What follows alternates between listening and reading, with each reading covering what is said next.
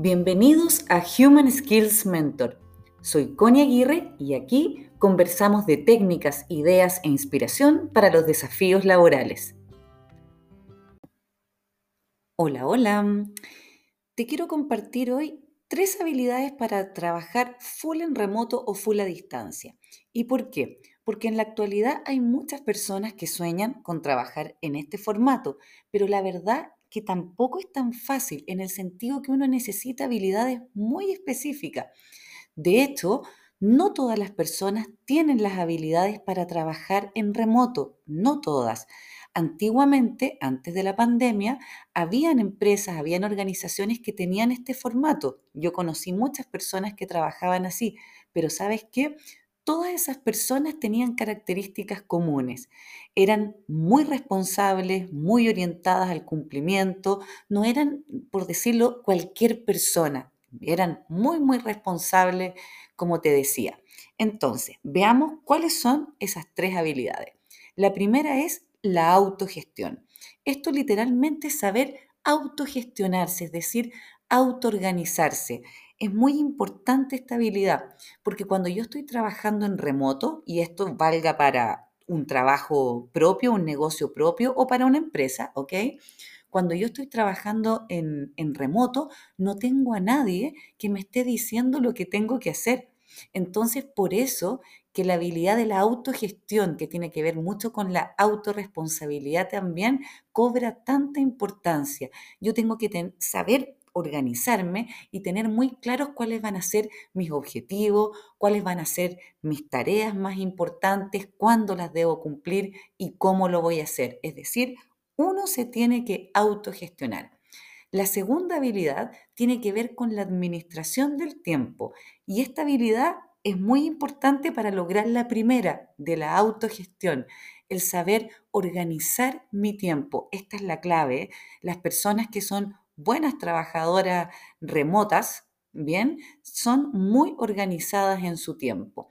Y cuando hablo de organización del tiempo, ¿a qué me refiero? Me refiero, por ejemplo, a saber diferenciar las tareas que son importantes, las que son urgentes de las que no son. Me, refiero también, por ejemplo, a tener una rutina. Esto es muy relevante. Por mucho que uno tenga toda la flexibilidad del mundo y toda la libertad de tiempo, que es lo que atrae, eh, de este formato, uno siempre debe tener una rutina de trabajo, porque cuando no tienes rutina es cuando uno se empieza a dispersar, a ir para otros lados y terminas no cumpliendo. Y finalmente, la tercera habilidad que es importante es de comunicación. Sí, la comunicación sale siempre, pero realmente toma mucha fuerza en estos casos. Y déjame ponerte un ejemplo. A ver, Trabajando remoto, yo no comparto con las personas en el mismo espacio físico. Entonces, no me puedo dar el lujo de que los mensajes que tengamos, de que las instancias de comunicación que tengamos no sean buenas en el sentido que no se entienda. Por ejemplo, si yo trabajo en remoto, yo no puedo responder los correos electrónicos eh, con un desfase de días porque dificultaría todo el trabajo. Entonces, tengo que ser muy, muy riguroso con, eso con ese tema, responder los correos electrónicos a tiempo, lo, más luego que pueda, o los mensajes.